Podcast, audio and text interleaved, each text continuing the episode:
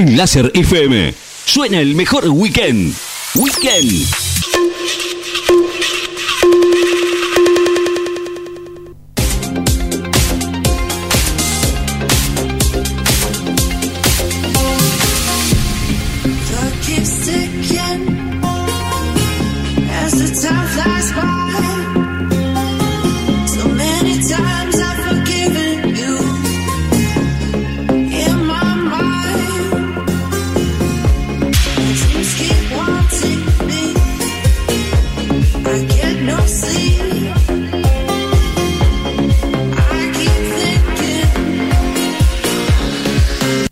Un montón porque tuve un montón de problemas esta semana. Vine, me encontré con Juana media hora, resolvimos todo en 30 segundos. Claro, compro la tecnología nueva que es la que funciona. Es así nomás. Me dijeron, esto anda porque es así. Listo, ya está. Solucionado. Mis queridísimos amigos, hoy tenemos muchas notas eh, interesantes. Vamos a hablar eh, de momentos interesantes de la música electrónica en la Argentina, películas que marcaron a los DJs que después le transmitieron a los DJs cosas muy importantes porque la influencia de la música electrónica viene también de artistas pop, de artistas de rock y de artistas que crearon grandes bandas sonoras y también algunas canciones que fueron a beneficios para algún continente y por eso esta semana estuvimos cruzando algunas palabras con el gran DJ Prayton y por supuesto saludar a toda la gente del interior que nos sigue, que nos hace preguntas. El decorado de Dueck es un decorado de la llegada a la luna de Dueck. Camina como si estuvieras en la luna, por favor. ¿Ven? No es humedad. No, pero me llamaría, no decir humedad, no. Yo detrás tengo todo el mundo que está... ¿eh? Paradón tiene como una especie de gimnasio con el extractor detrás. Y claro, y entonces quiero que sepan que estamos en una máquina infernal de transmisión llamada Global Play. Por supuesto, saludamos a todos los chicos que, nos siguen habitualmente, a todos los que nos escriben, eh, a todos aquellos que están en el WhatsApp en el 11 57 57 4225. Muy bien. No, pero lo digo despacio para que se entienda, no porque no puedo leer. Ah. El tipo quería zafar de alguna manera. no, igual desde acá lo vemos así como muy pequeño, por eso 11 5 7 5 7 4 2 2 5. Se dice de pares, se dice completo, ¿viste? No, el teléfono. Es, según el número. Hay, números que tienen una buena pegada, ¿viste? Cuando o una buena rima telefónica. Como una rapeada. Sí, muy bien. Este es bastante rapeado, 5 7 5 7 4 2 2 5. El teléfono de Global Play. Absolutamente. ¿eh? Te voy a llamar a Hernán Palma, que es uno de los mejores doblajistas de la Argentina, para que nos hagas una, una vocecita rara, ¿viste? Eh, chicos, quería contarles algo. Viste que, todos tenemos a veces algún momento de ocio donde ponele o no te puedes dormir y agarras el teléfono o agarrar lo primero que tengas de tecnología eh, en la net y empezás a buscar, a buscar, a buscar. Me está preocupando mucho. A lo mejor puede ser que me pase porque cuando nosotros comenzamos con la música electrónica era un desierto. Entonces cada DJ, cada trabajo, cada radio, cada difusión, cada productora que comenzaba, cada discográfica era un oasis tremendo. Y se veía, se veía en ese mapa del Dakar, se veían los distintos eh, genios y genialidades que ocurrían o transcurrían durante la música electrónica. Pero estoy viendo una exagerada exposición eh, de DJ. Repito la frase que hay más DJ que música. Y me parece que en algún punto, cuando opinaba Diego Roca, Diego Cid, Hernán, muchos DJs como Carlitos Alfonsín, es muy importante lo que se escucha a partir de la salida de los parlantes y no lo que eh, se ve en los grandes videos. Tenemos que empezar a aprender a escuchar otra vez. En algún momento nos enseñaron a escuchar con música comercial, con música de otro género, con influencias, con, con transferencias musicales, con personas que están escateado. ¿Te acordás de Scatman? Todo, vivimos todo, vivimos las mejores vocalistas, vivimos todo para, empezar a entender por qué después eh, existía una composición de todo eso que era música electrónica eh, y de alguna manera lo que está sucediendo es que si nosotros vemos que alguien está pasando música y todos saltan, está todo bien.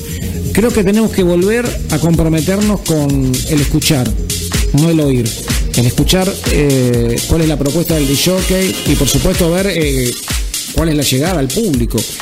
Me, afectó muchísimo ver fiestas y fiestas y fiestas y fiestas en la Argentina y en todo el mundo donde donde eh, bailaban por bailar, te, voy a ser franco, en, algún momento saltaban y no coincidía con el sonido de la música.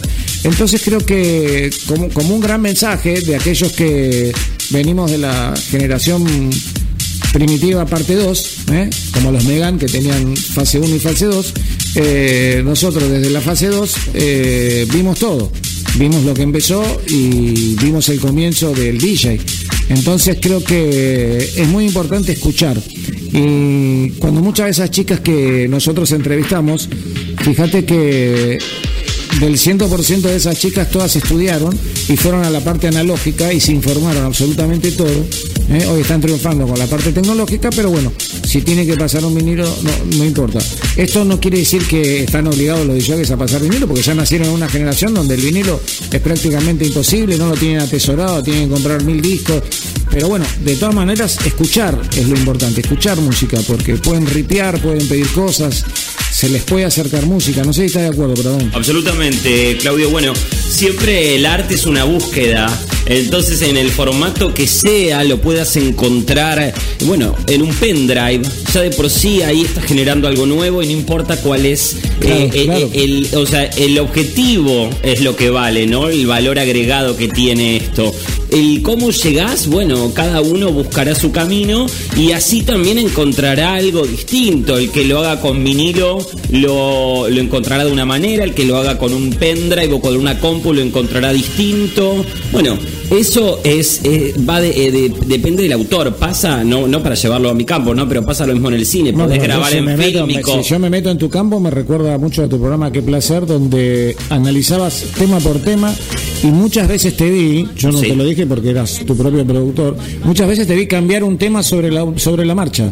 O sea, cambiar un tema, eh, borrar el, el, el guion que le pasabas al, al operador. Al operador, sí. eh, porque entendías que por ahí el último tema de ese segmento no correspondía y lo cambiabas. O sea, eso es porque lo escuchaste y sabías que eh, en el momento del tema que estaba sonando no iba a ser congruente, ¿entendés? Absolutamente, es el vivo también donde te lleva. Bueno, yo he pasado música, he pasado música, viste, como ya lo he dicho una vez. Y, de alguna forma mm, vas viviendo lo que es el ritmo del vivo, de lo que va pasando. Entonces ahí sentís que va otro, que cambia, que se estira, que sigue, que quizás el orden también influye mucho para que este viaje sea armónico y todo tenga que ver con todo. Bueno, es un eh, arduo trabajo porque justamente como decías vos, la búsqueda de la música, Hay que hay más DJs eh, o DJs que música y bueno, en realidad eh, la vedette es la música, entonces uno solo la, la manipula un poco, ¿no? La lleva, la maneja. Pero a mí me dio un poquito de, de- de susto, me asustó.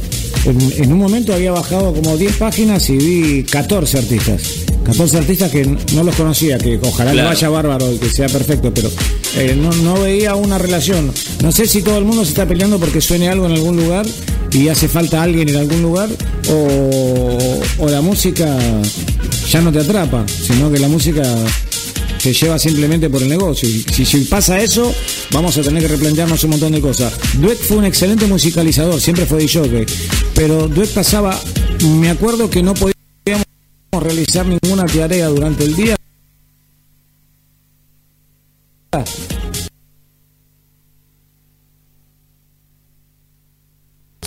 Me acuerdo por, por las discusiones que teníamos con la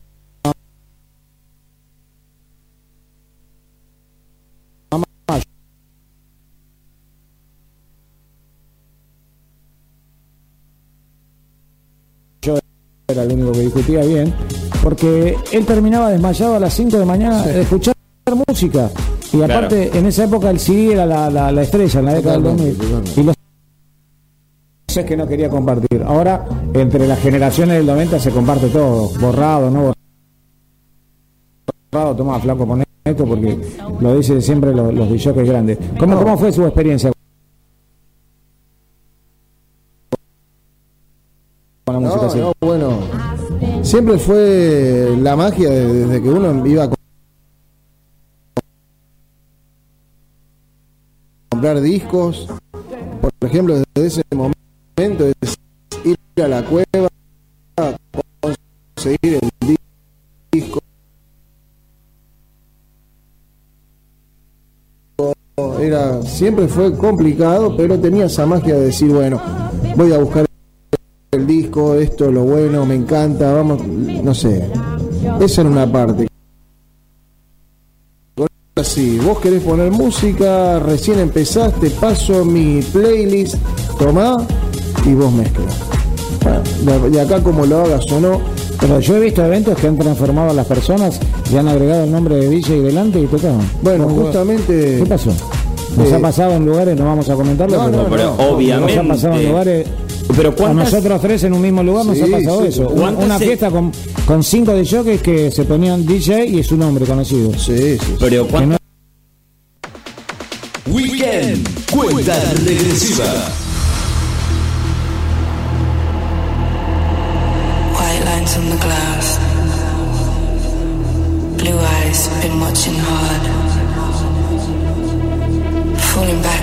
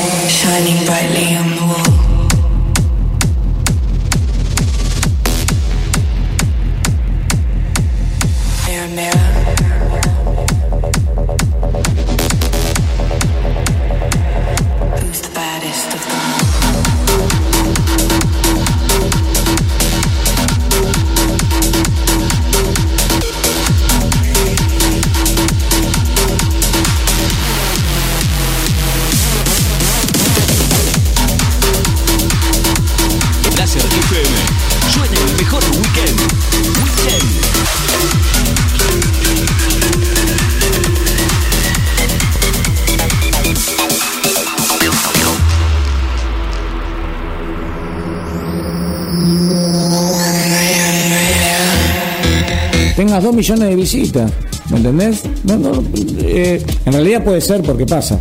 Eh, Bueno, es- porque también eh, eh, me incluyo. Instagram porque no es Instagram. Está ¿eh? bien, pero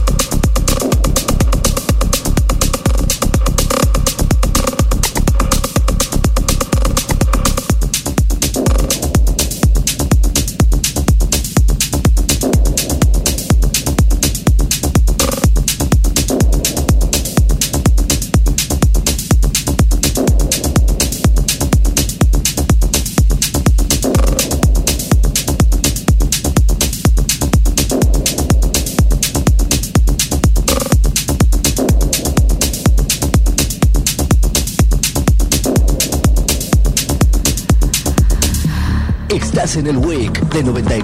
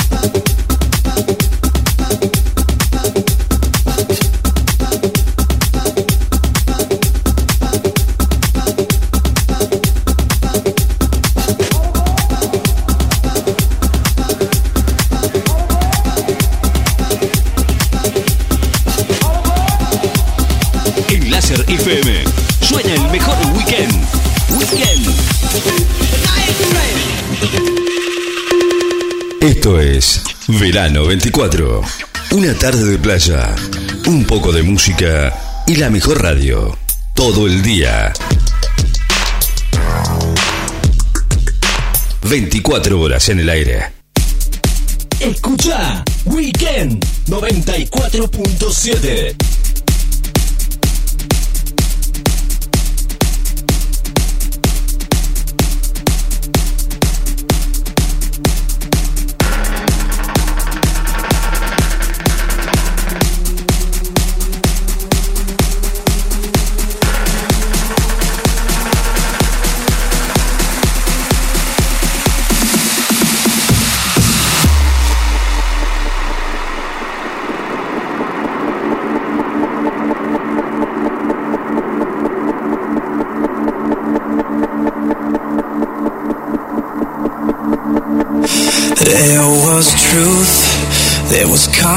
queers against you.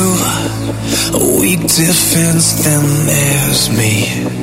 I'm 17, looking for a fight.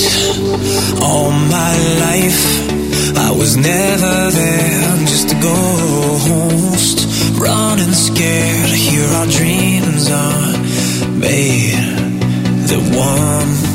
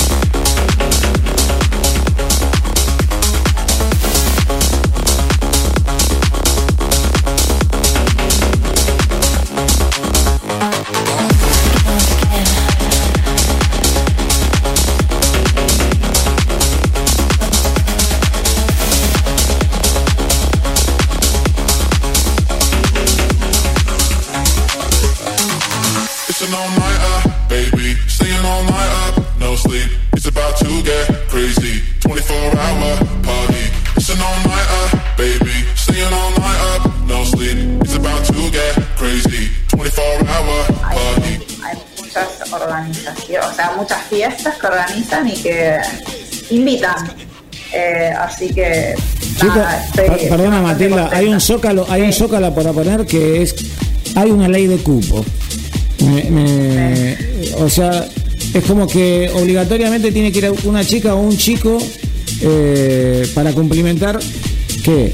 Para que las chicas vean al chico y las chicas, o sea, ¿me, me- me entendés? O sea, el producto es la música electrónica del jockey o la música que estén generando en ese momento, pero eh, lo que- Absolutamente. Claro, aparte, pero por ejemplo, es, es tremendo lo que dijo Matilda recién.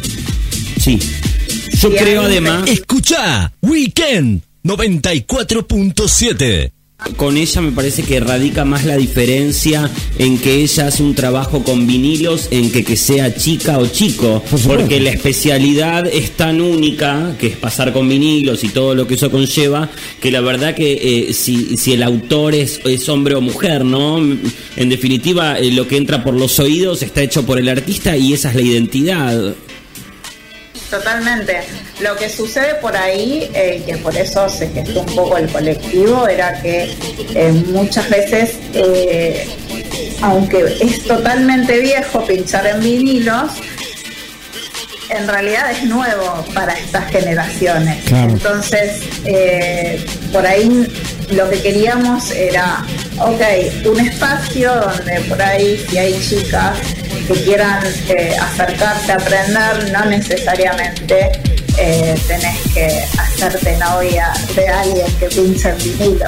Muy bien, Matilda con todo, pero viste qué calidad. Lo de- lo por algo profesora Matilda, pero digo, eh, me quedó lo del cupo que esa pregunta al primer productor gigante que, que tengamos acá le voy a preguntar por qué hay una ley de cupo. y no la va a poder negar porque existe, de hecho existe, porque yo ya en mi inconsciente la tengo, tengo la respuesta, existe de verdad. Nunca hay eh, todos hombres, siempre hay una mujer metida o al final o en el medio o al principio. Este, y, Sí, la idea es que creo que es de, de cuatro, o sea, de, de cuatro bandas o cuatro, si hay en un festival hay cuatro DJs, una eh, tiene que ser eh, fer, feminidad.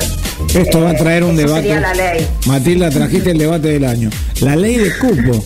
O sea, eh, es para debatirlo casi futbolísticamente esto, porque eh, de verdad te digo, Absolutamente. El, el tema de la ley de cupo no debería ni existir. O sea, tiene que tocar el, el que más genera en ese momento la expectativa, ¿no? Eh, Porque sabes que yo, sabes cómo, cómo suena y respetando la, la, la calidad de cada de jockey, suena como a relleno la ley de cupo. Es como que la ley de cupo tenemos que poner a alguien que sea de otro género. Eh, no, no género musical, sino de, de otro género. ¿Me entendés?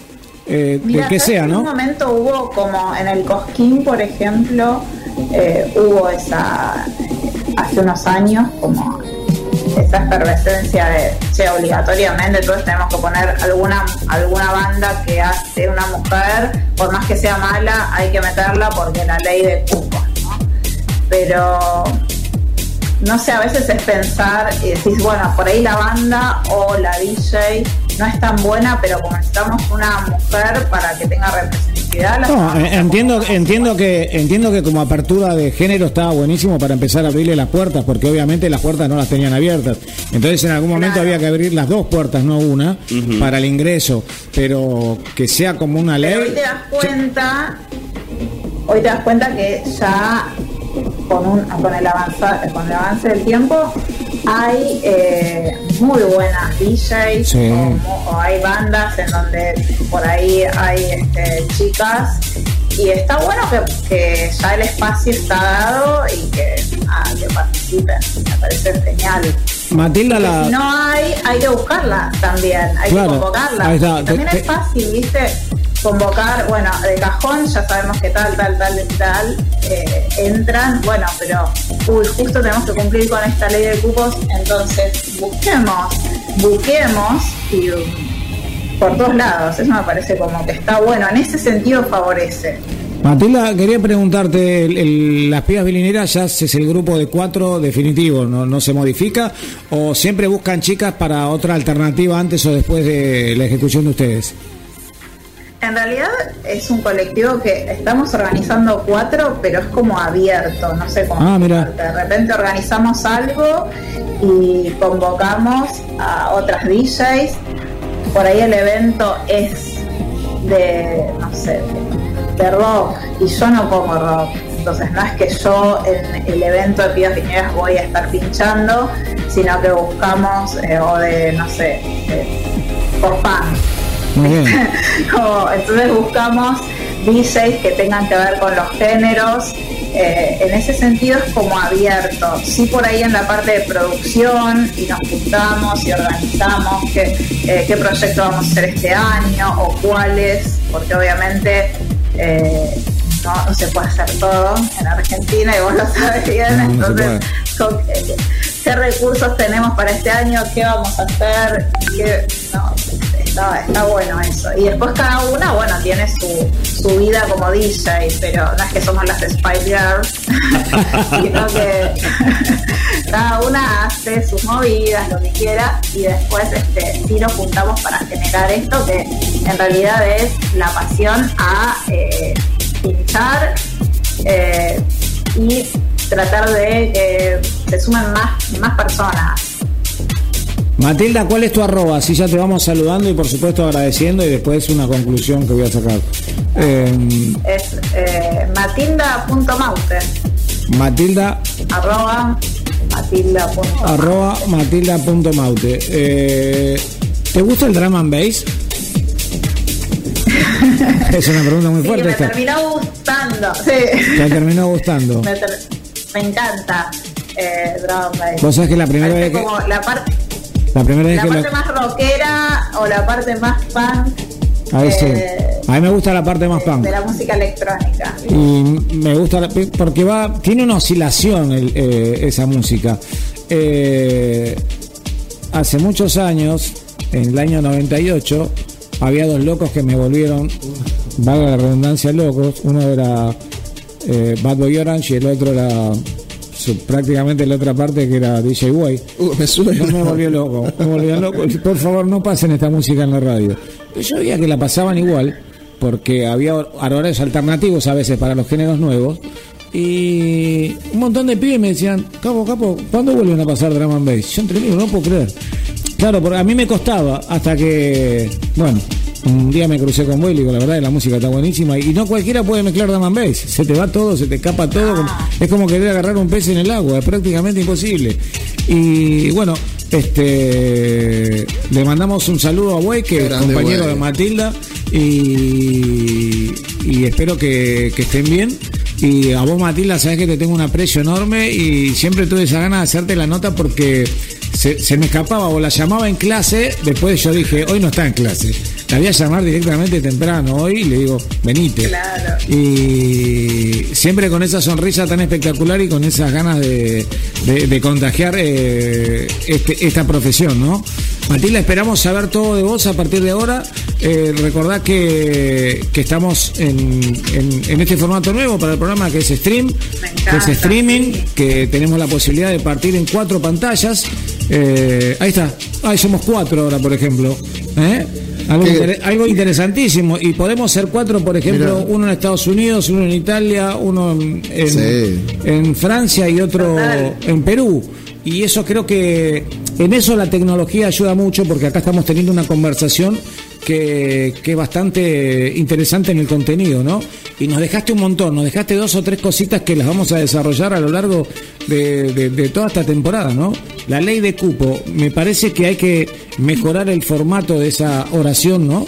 De esa ley, cómo está escrita, ¿no? Me parece que que retiene un poco el talento de las chicas. Eh, eh, las voy a defender. Las voy a defender. Bueno, ya el 2023 creo que Matilda sabe la cantidad de chicas que hemos subido al programa. Creo que fue histórico en un programa de, de música electrónica hablar de un 70-80% de, de chicas al aire. Matilda, te mando un beso enorme. eh, de corazón te agradezco Beso, esta nota.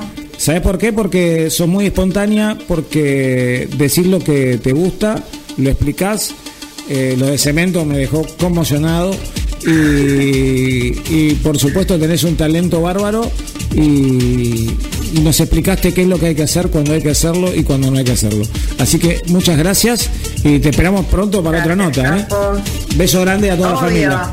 Besos, besos a todos. Saluditos a Chao, ¿eh? gracias. Mi gran amigo. Chau, chau. Chau. Bueno, me encantó la nota. Nos dejó un montón de cosas, ¿eh? Ma- Matilda es una, es una gran profesional. Eh, aparte, académicamente también es una profesora y mm, eh, tal vez eso hace que te lleguen las cosas eh, de una manera distinta, ¿no? Con una calidad, ¿no? Como eso, la ley de cupo me, me- golpea. Como la, ley de cupo, la ley, la ley se cumple, a veces hasta te obliga, ¿no?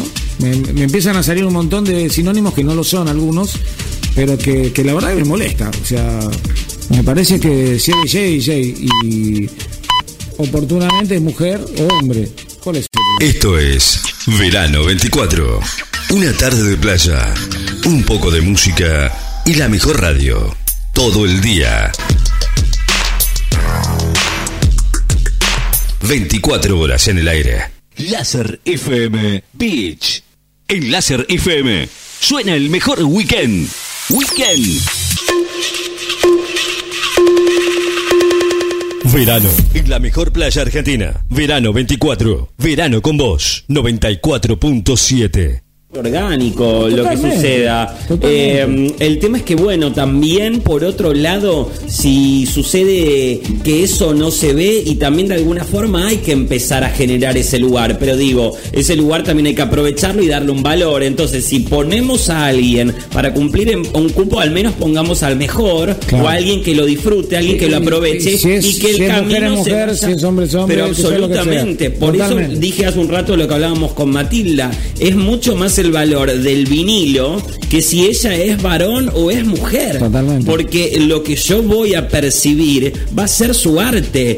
No, eh, como. No va- su género, claro. No su género, absolutamente. Muy buena, muy buena explicación. ¿eh? Me Para- redondeaste al menos me parece, me parece a mí. Totalmente de acuerdo, totalmente de acuerdo. Chicos, estamos en el DJ Time en la edición número 6229 para la consecutiva historia de este programa que entra dentro de poco, cumple 28 años, el mes que viene. Eh, así que seguramente traeremos una tortita y Juana y Elías estarán ahí cortando. Así que, chicos, quería, torta. quería agradecer a todos aquellos. Nos queda una nota más tremenda para cerca del final del programa, pero vamos a escuchar música porque le pedimos a Due que nos traiga muy buena música, muy buenos sonidos y por sobre todas las cosas, en cualquier momento nos van a escuchar en todos lados, en todo el país. Y ahí estaremos, por supuesto, con el histórico DJ Time, con esta bandera de Global Play que nos lleva y nos transporta. eh, por ejemplo en Spotify, por ejemplo en Instagram, por ejemplo en Twitch, eh, por ejemplo en YouTube, donde ustedes ven los capítulos estrenos, eh, como el que van a ver eh, ahora, no se están viendo, ¿eh? hoy, sábado. En vivo. Sí, a las 9 y algo de la noche, pero van a arrancar a las 8, porque nosotros ya estamos en 9 y algo, pero son las 8. Exacto, aunque también puede ser la hora que quieran, porque nos Sí, pueden volver a ver sí, las claro, veces que tengan ganas, Sí, ya. tanto este capítulo como los anteriores. Como los anteriores, como el que viniste de rojo. Transmisión. La semana pasada vine de rojo. No, Él se burla porque no voy a poder cruzar el puente. Todavía no fui. no. Hoy te voy a decir algo, porque nosotros sabes que te queremos mucho y no hay, no hay nunca un secreto. Nuestra pregunta es cómo vendrá hoy, Pradón, porque después del rojo dijimos eh, ni Pradón se atrevió a pasar el rojo. Ahora vamos a ver si lo pasa. Pero bueno, No, así voy, voy, voy tratando de, de brindarle lo mejor al público. Ni Sandro quise decir se atrevió a pasar tanto el rojo. El. bueno, está bien. El- así que ibas a ser el hombre de rojo. Chicos, se viene Dueck, ahí las cámaras lo van a estar enfocando absolutamente a DJ Dueck. Estamos en Global Play OK y por supuesto en otra edición del DJ Time desde Buenos Aires para todo el mundo, para toda la Argentina y por supuesto también para todos aquellos que nos quieran ver en los distintos horarios por el YouTube de Global Play y todas las plataformas. Estamos en todas las plataformas de Global Play OK. Vamos chicos, estamos y nos quedamos, pasen y bailen. DJ Dweck. Live.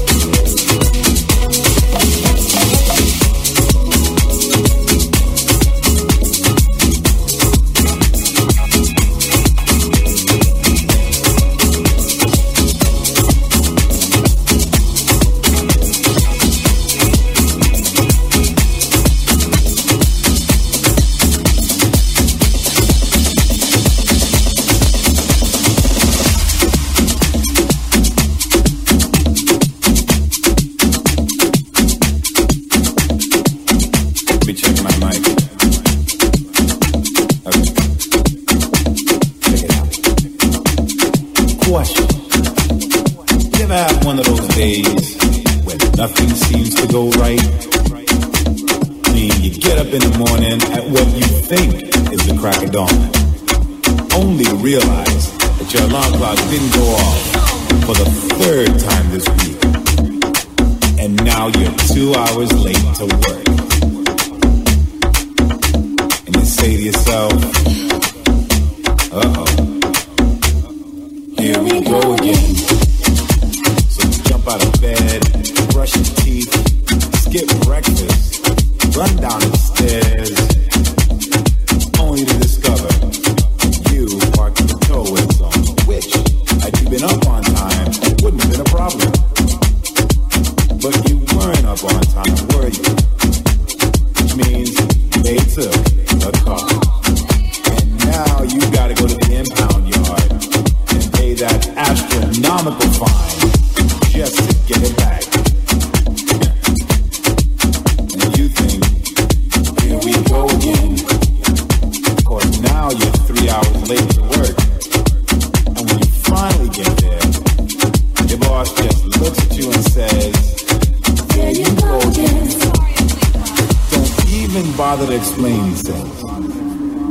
I don't want to hear it. Just get your shit and go.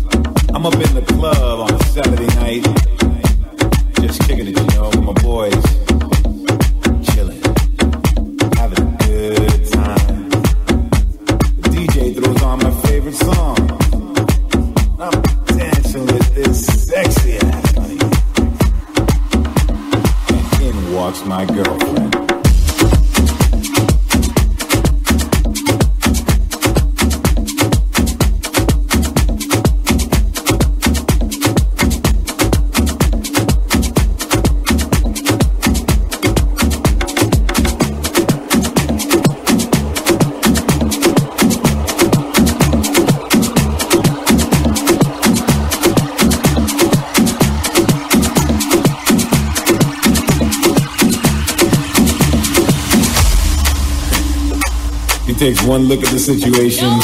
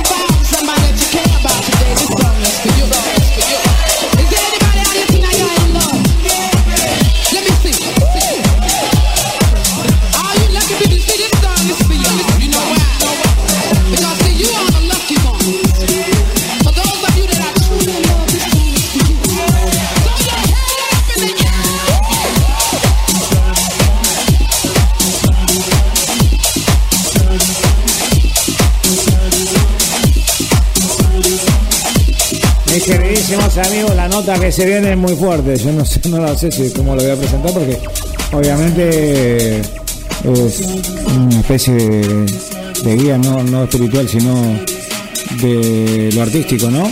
Estamos hablando de alguien que inició el camino de casi todos, decía un amigo mío, pero de muchos que hoy trascienden la Argentina. Y por sobre todas las cosas, alguien que tiene una formación eh, importantísima en el sentido de que empezó. Cuando vos empezás, eh, sos el primero que cataloga todo. Y por sobre todas las cosas, cuando sos de de todos los géneros, creo que es un compendio de cultura inmensa.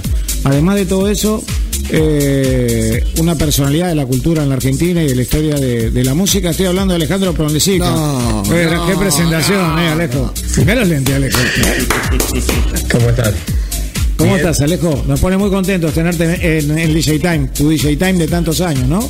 Tu, tu DJ Time de toda la vida, de la década del 90 también. Me encanta este formato, che. ¿Sí? Me gusta mucho. Sí.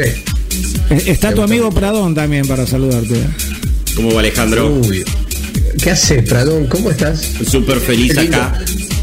Eh, te escuché el otro día, me gusta el foco de lo que estás haciendo, hablar de cine, hablar de cosas que son muy valiosas desde lo audiovisual y, y me parece que está bueno porque hay tanta información dando vuelta que contar alguna de esas cosas siempre viene bien. ¿Te fijaste en el video de los Beatles que ganó el Grammy? El video de los Beatles que ganó el Grammy. Sí, es un, es un video, es un video hecho con óleos, con pinturas de los Beatles, 120 óleos que van contando una historia. Eh, está lindo y además es muy visual para, para poder buscarlo y ponerlo en este formato. Qué bueno. Bueno, siempre la sorpresa con Alejandro. Me gusta, sí, bueno, pero por algo es el prócer de los DJs, es No, un pero- precursor, obviamente. Yo digo, le voy a hacer una nota a Alejandro. ¿Para qué voy a preparar una pregunta si después yo me tendría que ir a aquel lado y que Alejandro me pregunte cómo ando? Por ejemplo, ¿no? Alejo, eh, Sí. vos sabés que hace un rato tuvimos una especie de, de- de debate que nos llevó a una conclusión que si bien las nuevas tecnologías ayudan un montón, eh, también las nuevas tecnologías a veces eh, catapultan a la fama a, personas que por su dinero o por, o por su estatus o por, o por aportar un dinero X en alguna plataforma de pronto tienen un millones de reproducciones. Entonces me salió esa frase de que hay más DJs que música. Contanos un poco cómo era llegar en tu época, para que la gente un poco sepa. Estamos hablando de una época analógica con otros tipos de mágica, ¿no? de magia y de máquinas, eh, porque no solo era la, la- la analogía de un vinilo, sino que también las máquinas que lo reproducían eran absolutamente distintas. Y, y muchas veces tenía que hacer corte, Claro. porque no, no te daba tiempo a sacar el tema, ¿no? No, eh, bueno, me- primero hay que ver qué tenías, qué bandeja tenías, qué tipo de púa tenías, ¿ok? Eh, y qué mezclador o qué mixer tenías. A veces eh, contar estas cosas es muy raro porque no hay una referencia visual, es realmente historia antigua, que tenías un potenciómetro así que te llevaba de una bandeja a la otra. Pero había Eh, técnicos, perdón la interrupción, había técnicos, amigos, pero técnicos destacados, que te armaban tu propia consola porque recuerdo que a veces había como cuadrados grandes con las dos bandejas, una en cada punta y una consola armada por un técnico. Eso existía, ¿no? Claro. Tu técnico personal Sí, que, claro. que te ponía el remo. Sí, todo, todo lo hacíamos así. Pensar, por ejemplo, que las primeras bandejas, las Winco profesionales o, o las este, o, o bandejas que, que venían llegando recién en la segunda mitad de los 70 empezaron a venir las bandejas este, con su estructura, como las Lenco, las primeras las primeras Technics, las SLD1. A fin de los 70 llegaron a 1200. Eh, pero por ejemplo las bandejas eran para embutir, se usaban en la radio, la Garra 401, vos necesitabas armarle una consola, este, las Synchron que fueron argentinas y que los usamos todos, Sí. venían sin caja, la tenías que armar vos y vos la preparabas o la armabas en tu consola de acuerdo a, lo que O vos sea, venía el plato con la base y nada más, y toda la estructura abajo de, de- de- de Exacto. funcionamiento del mecanismo, claro. Sí, lo- eh, ven- venía armado en una plataforma donde tenías el brazo y el motor y la, y, y la bandeja en sí misma, digamos. La genialidad de Matsushita, el creador de Sony, el genio que inventó el Walkman y tantas otras cosas, el CD, el DVD, qué sé yo, inventó la Technic 1200. ¿Qué hizo? Se dio cuenta de que todas las bandejas anteriores, el motor estaba muy cerquita del brazo, entonces producía un, un, este, una distorsión en bajo que se llama rumble. Rumble. ¿Qué hizo este genio maravilloso? Dijo, espera, yo si consigo que el motor funcione eh, eh, en un sistema este, de isla y consigo que el brazo y todo lo que sea el audio trabaje de otra manera, entonces voy a este, destruir ese rumble que era muy famoso. Para todo lo que yo que era un laburo chino tratar de ver de qué manera no acoplabas y no tenías ese ruido que te entraba. Y ahí es donde está eh, el pensamiento. Y por eso hoy la bandeja 1200 pasaron tantos años y sigue siendo la bandeja número uno. Porque él creó un motor positrónico con electroimanes que funciona con la energía eléctrica, pero no tiene nada que ver con todo el sistema de audio, con el brazo, que además desarrolló un brazo muy especial que, pu- que pudiera este, eh, trabajar con distintos tipos de cápsula y de púa, y con una cosa que se llama anti-skating o skating, donde la púa lee el surco este, en equilibrio, digamos, en el lugar correcto.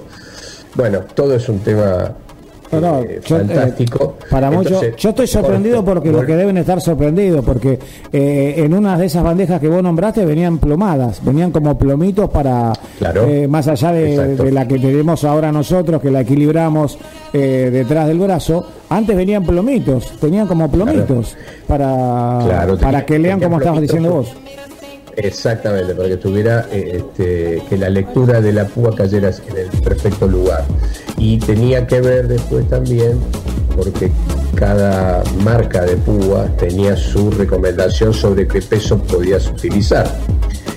En, eso, eh, en esos años eh, en Argentina fueron muy importantes la, cápsula situada Shure. Sí. La ortofón llegó mucho después. Eh, o la ortofón en esos años pensaba solamente en la alta fidelidad y en los, en los técnicos que se compraban en su equipo los mejores y que no se movían, porque ese es el otro tema. El audio desarrolla un sistema de sonido maravilloso si te quedas en tu casa y usas un sistema de sonido, acustizás y, y todo. Pero nosotros, digo que Batalla. tocaba en cualquier, en cualquier lugar. Era batalla. Eh, batalla y cada ambiente era totalmente distinto este, y ahí es donde muchos de nuestros técnicos empezaron a ayudarnos con los ecualizadores. Y fue casi te diría una revolución fantástica 78 78 79 que Numark saca una consolita un mixer pero saca un ecualizador paramétrico de 5 bandas. Y para nosotros fue muy importante eso, porque mm, nos ayudaba a acomodarnos en el ambiente donde teníamos que poner música. Y eh, fue una marca muy importante y además al mismo tiempo fue muy accesible. O sea que vos podías bajar el remo del agudo como para que te pudiera entrar el otro tema o el remo del grave para que el No. otro tema pudiera golpear tranquilo. No, no, no, no, no. Era un, un No, porque estaban, estaban los dos canales eso, claro. Claro, Era para entrar y salir. de salida. Claro. No, lo que vos decís Eh, si hubiera dos, claro, te entendí. No, lo que vos decís fue desarrollo después. ¿Por, qué? porque los técnicos empezaron a trabajar con nosotros porque no teníamos nada. Y entonces, entonces vos le decías, mira, me pasa tal cosa. O buscate esto. Entonces de ahí es que empezaron a buscar ecualizadores, buscar potenciómetros que en vez de que fueran, eh, que fueran de giro, fueran, fueran de remo. Eh, también al mismo tiempo la industria estaba empezando a hacer cosas para los DJs, porque eh, los 60s nosotros éramos musicalizadores, estábamos escondidos en el fondo. Los 70, la primera mitad de los 70, también pasa un poco eso. Pero empezamos a tener protagonismo sobre todo eh, eh, los que empezamos a hacer eh, lo que yo llamo DJ ambulante, lo que íbamos de un lado para el otro. Entonces empezamos a necesitar de alguna manera la colaboración de algún técnico que trabajara con vos y que viniera con vos y, que eh, más allá de los amplificadores que eran más fáciles de armar, comprabas una plaqueta de 70 watts y lo armabas y sabías que tenía 70 y lo más complicado eran los mixers, era desarrollar los mezcladores. Y el otro tema me parece una tontería, pero que hoy nos parece una historia antigua. Pero el monitor, poder escuchar el tema que vas a poner. Claro. Eso, eh, ahora te decís, vos tocaste el botón y ya estás escuchando lo que viene o lo que querés hacer y, en el- y muchas veces mezclas en los auriculares. En ese entonces no era así. Y además hay otro tema que tiene que ver con la evolución de la, de la música. La evolución de la música para la pista de baile tiene una transformación entre el 73 barra 74 y el 76. Básicamente porque eh, se empieza a definir el tempo y la cuadratura con la que vos trabajabas. ¿Por qué? Porque cualquier músico entraba en estudio, no, no había parámetro de referencia y hacía su música, su canción, el grupo hacía una canción. Eran realmente muy valiosos los bateristas y los bajistas, porque con el baterista se buscaba sobre todo eh, el tempo, o sea, el- el gran, eh, los grandes bateristas son reconocidos porque, porque marcaban un tempo este, constante. ¿Ok? Eh, Esto es- no es un tema, No, quiero no. decirte, porque hoy o en los 80, cuando apareció el cliqueo y el, y el, el estudio de grabación se pone el clic, ya eh, siempre el baterista no se va de tempo o llegado el caso se pues se empata pero el, el gran suceso de los 70s, que es cuando nace la, la música de pista de baile, es la base rítmica. Y ahí es donde vos tenés los tipos que empezaron a definir el sonido y que íbamos a hacer un 4x4 y que íbamos a, a marcar los tempos con, con una negra. eh, El bajo. Y eso empezó... eh, Bienvenidos al Weekend en 947. Toda la música electrónica. Hay más. Radio Láser. Protagonista y el soul es protagonista, eh, era mucho más difícil mezclar. Entonces nosotros yo que genera y además las canciones eran mucho más cortas, duraban dos minutos, dos minutos y medio, alguna tres. Entonces vos eh, mezclabas por corte en general eh, y conceptualizabas una pista de baile con los ritmos que sobre todo te daba el rock y algunos artistas que eran populares y que vos habías aprendido a, difundir. Llámese Otis Redding, Aretha Franklin, Wilson Pickett. Eh, cuando aparece Barry White en el 73, al principio todo fue ¿qué hacemos con esto? Con un negro que hablaba con la voz así, pero después te cautivaba el ritmo y el sonido. Eh, y había que tener, la decisión de ponerlo. Y en paralelo, que pasa con Barry y con la Lava en Living Orquesta, aparece MFCB Filadelfia, eh, aparece la, la, la- la banda fija que tenía Stax Record y, las orque- y aparece la Sal Soul Orquesta. Sí. Sí, digamos, Nueva York, Nueva York, es la cuna de, lo- de- de la música latina, de la salsa, de los latinos. Eh, y la sal soul, que hacía, digamos, una cualidad muy linda que tienen los latinos, que son grandes bailadores. Entonces las orquestas cuando hacen un lugar donde van a bailar, tocan 5 o 6 horas sin parar. Y de ahí aparece Vincent Montana, que, que- que había trabajado con la gente de MPC de Filadelfia, y arma la Sal Soul Orquesta. Y aporta desde la marimba, desde la desde, Marimba. este, del xilofón, aporta un sonido muy particular. Y tiene mucho que ver con el sonido neoyorquino. Eh, o sea, ahí tenés una punta. La otra punta es en FCB, para mí es el origen del house, es la, es la orquesta, es la orquesta donde todos, cuando nos tocaba poner música, empezamos a tener por primera vez temas que duraban 5 o 6 minutos. Y teníamos un sonido este, bastante homogéneo para mezclar, porque era la orquesta del sello, pero había distintos artistas. Entonces vos tenías a Billy Paul, tenías Harold Melvin de Blue Notes, tenías Lou Rolls, este, tenías el sonido de Filadelfia, la 3D Gris, y ellos mismos que tocaban y era impresionante.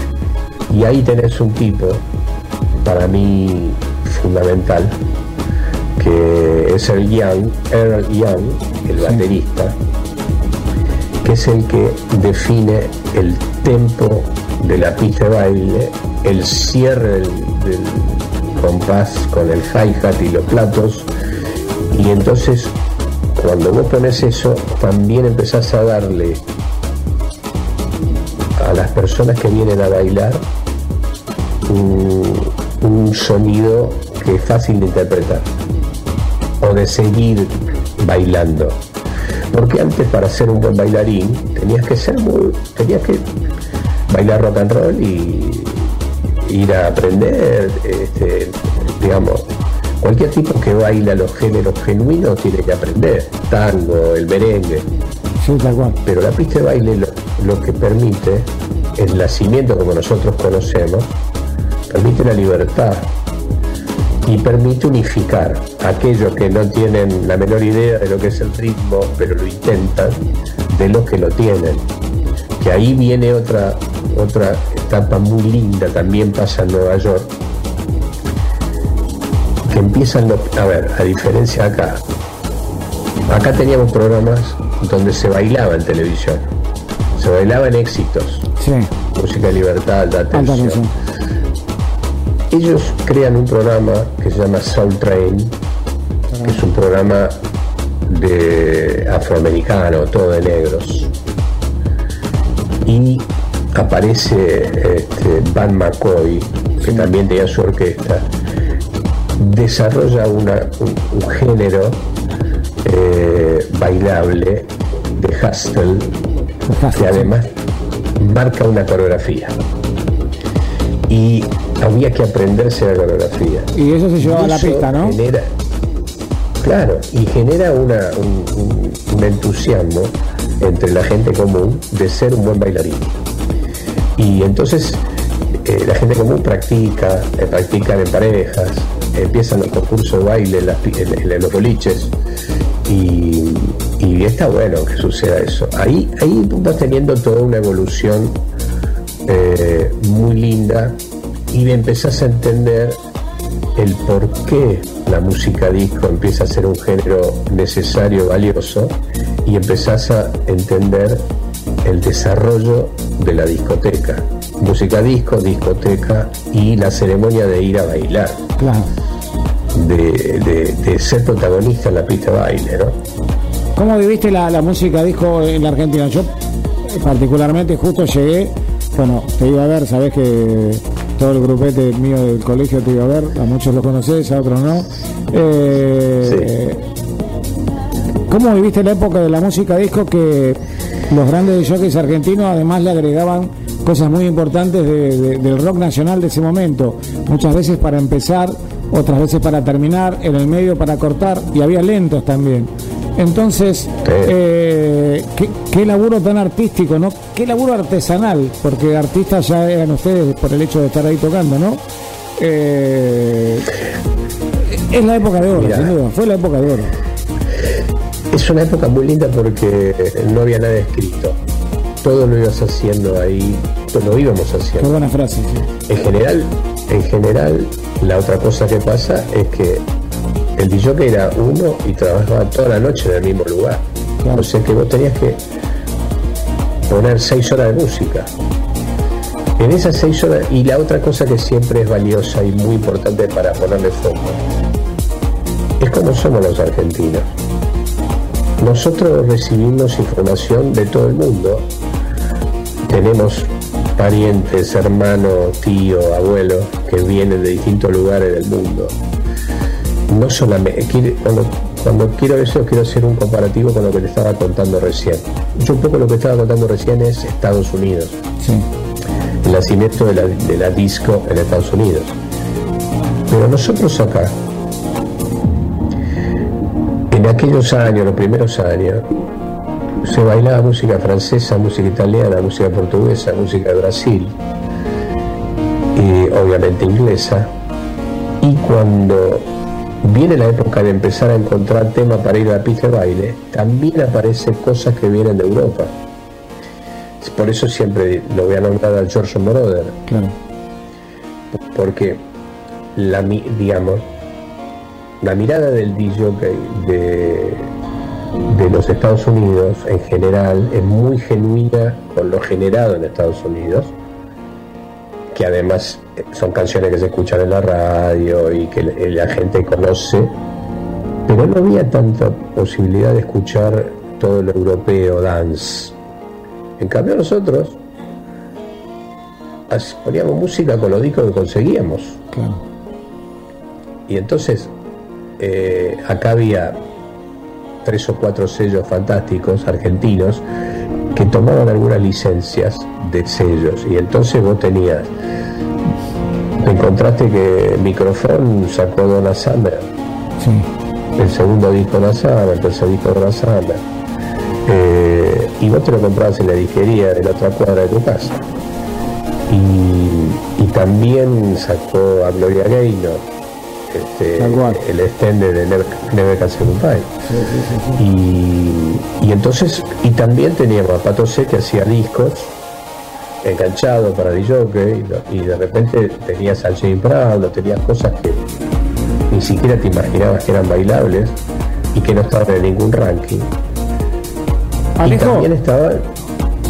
No, no, no. Te, te quería preguntar, porque veo que venís en una escalera y que va llegando a, la época actual, donde muchos de estos DJs ahora eh, han elegido esta profesión gracias a vos y a algunos colegas tuyos que se manifestaban, no había redes sociales, esto lo abrevio yo, eh, en el sentido de que era una, un- una, una linda lucha de laburo para que todos los fines de semana se estén papeladas las calles de Buenos Aires, la del conurbano bonaerense, donde iban a estar tocando estos estos DJs, ¿no? Alejandro, sus compañeros, porque hasta el día de hoy muchos de ellos que, que- se ven, que, que se siguen comentando cosas, eso es, es, es verdaderamente hermoso. Que- quería que me des, para, para ir cerrando la, la- la nota, la, la visión de, de la consecuencia de todo este enorme trabajo que deberíamos estar cuatro o cinco horas más hablando, la, consecuencia de todo el trabajo que hicieron ustedes. Hoy ves a los DJs argentinos parados en lo más alto del mundo. ¿Cuál es esa sensación que vos sentís de haber sido una de, los hitos, uno de los hitos fundacionales de, esta profesión y por sobre todas las cosas una de las personas que más transmitió sensaciones eh, y que se transformaron en vocación para los DJs? Yo siento que lo logramos, que logramos que el sueño se convierta en realidad. Nosotros estábamos escondidos y, y amábamos lo que hacíamos, pero había que explicarlo a todos, inclusive empezando por los bolicheros hasta todos los lugares. Y nosotros logramos que el DJ se transforme en el artista que sentíamos que debía ser. El artista que pone música, que, que entiende que a través de la música que hace genera una comunión colectiva y transmite emociones, que son la de la música. Y también, eh, justo hace dos o tres días estaba pensando porque me apareció un nuevo aviso de otra gente que tiene una, una escuela de DJ que te enseña. Y pensé en algo este, que pasaba en los 80, que era muy, muy, muy popular las escuelas de modelos, porque todas las chicas querían ser modelos. Pero en el tiempo está bueno porque la gran cantidad que no llega a ser modelo profesional y lo que sea, entiende, se sensibiliza con lo que es ese trabajo, se- cuidarte, ser mejor, caminar mejor.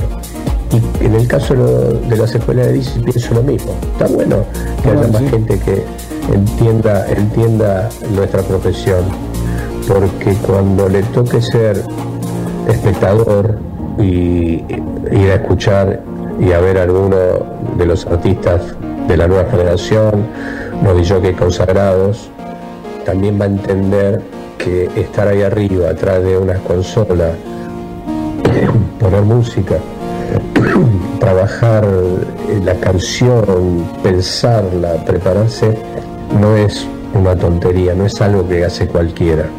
Es un trabajo profundo, serio, que, que merece tener disciplina y debe ser, merece ser respetado desde aquello que lo hacemos, pero además es algo realmente muy lindo, es una profesión que, que siempre eh, va a estar del lado de las cosas buenas de la vida. ¿Me entendés? Es una, nosotros estamos ahí y como cualquier artista entregamos lo mejor que sentimos en ese momento, nuestros conocimientos con la música y, creo que esa es nuestra misión. Me parece, me parece que lo más lindo hoy, cuando vos me preguntas esto, es lo logramos. Logramos que aquel sueño que teníamos, que Alejo, teníamos voy a dejar a cerrando porque los minutos aquí son, no son los de la radio. Sí, sí. Lo- la palabra lo logramos. Eh, y las caras de los chicos que están acá, no te puedo explicar. eh, esto grande. amerita un capítulo 2, por supuesto, capítulo 3 y 4, porque hay cosas que yo no pregunté, yo no pregunté nada porque mirá que hace años que lo conozco a Alejandro. Pero siempre que le hacen una entrevista Alejandro, no sé de dónde saca, en realidad, lo vivió, lo sintió, lo, lo sufrió también en muchos casos, como la desesperación de buscar un técnico amigo que esté permanentemente al lado tuyo. Estoy haciendo una breve síntesis. Pero fundamentalmente hay algo que dice él, que es muy generoso, y que dice lo logramos. Cuando eh, Alejandro dice lo logramos, está diciendo que hay más de 20 personas que hoy están paradas en escenarios internacionales gracias al esfuerzo de los disc jockeys, que hoy son DJs, eh, y que no tiene a lo mejor eh, para los chicos que recién comienzan esa historia estudiada, ¿no? Estudian la parte analógica, estudian la parte de las nuevas tecnologías, lo digital, pero no la historia. Lo importante es conocer la historia. Alejo, te quiero agradecer de verdad porque hoy has culturizado absolutamente eh, el principio de lo que va a ser una serie de notas. Sí, Una masterclass. Creo que esto, claro, como, como así vos armabas tus, tus discos y tus colecciones, creo que vamos a armar las colecciones de Ponlecica y sería bárbaro. Sé que de tu humildad vas a decir que sí, de tanto en tanto podernos dar eh, para todos los chicos, porque debe haber un montón de sorprendidos con la cara así, de, de- de- de entender de dónde venían, ¿no? Ellos Claro. están acá porque ustedes vinieron de un lugar, ¿no? Y, y no fue hace mucho tiempo, que son décadas, pero no fue hace mucho tiempo la evolución. Así que te queríamos agradecer, primero tu presencia acá, jerarquizando el programa, eh, afianzando siempre la amistad en lo que te queremos. Eh, muchos de jockey seguramente en este, en este momento están mirando y dicen, no, Alejo en la... eh, porque te conocen todos los grandes jockeys, está, Lo lo está dando cátedra y, y a nosotros, ya yo viendo tu imagen a mí ya me cambia porque de tantos años de radio, ahora streaming y ver tu cara y es como tenerte en la punta de la mesa. buenísimo Yo siento que te tengo en la Este punta de la mesa. ¿Te gusta? Estoy ahí, este formato está muy bueno. ¿Venís al piso un día?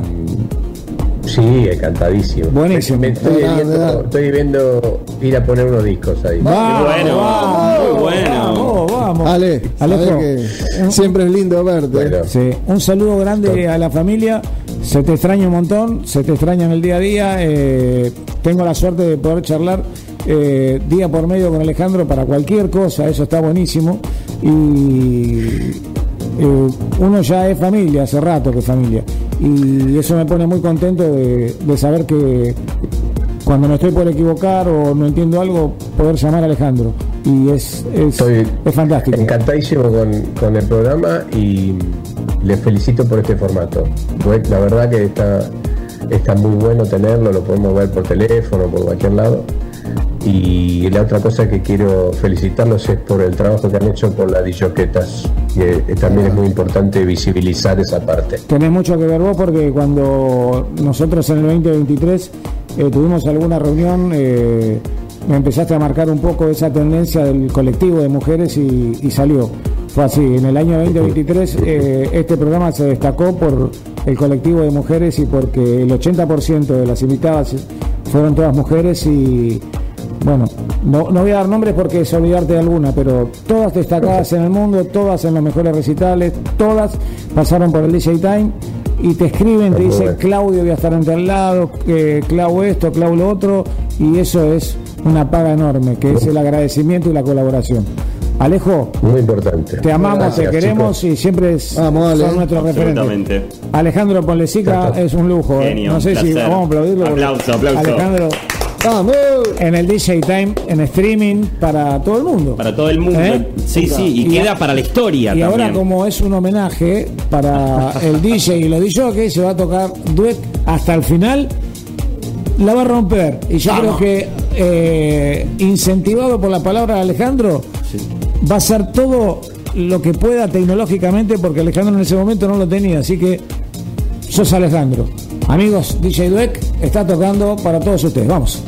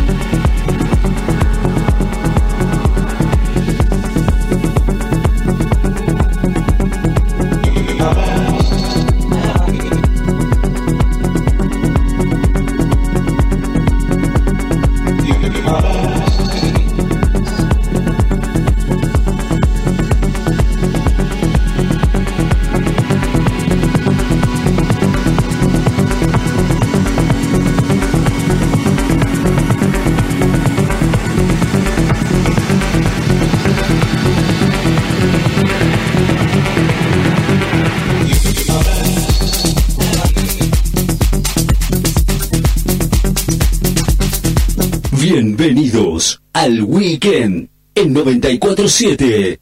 Toda la música electrónica. Hay más. Radio Láser.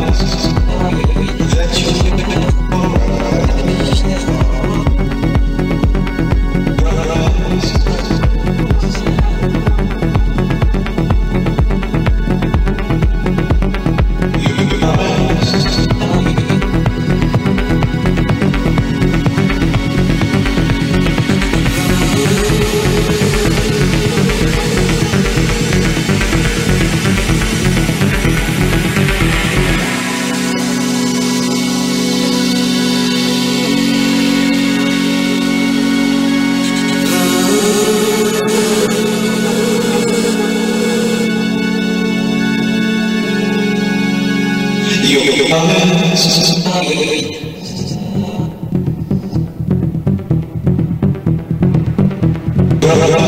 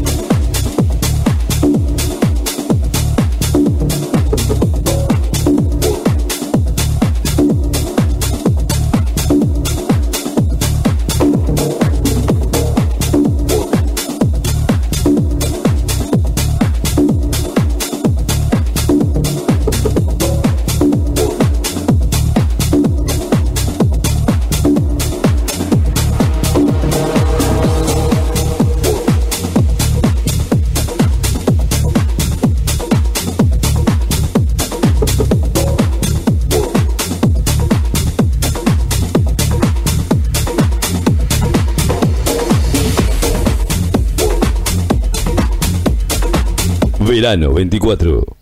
Las 24 horas en el aire. Verano. Escucha los clásicos. Escucha música electrónica. Y escuchás más música. Las 24 horas. Todo el verano. Esto es Weekend. Weekend. Láser FM 94.7. Weekend,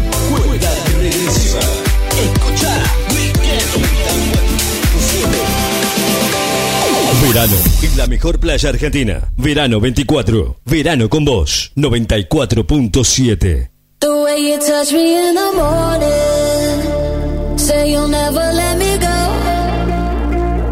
I feel closer to heaven than you'll ever know.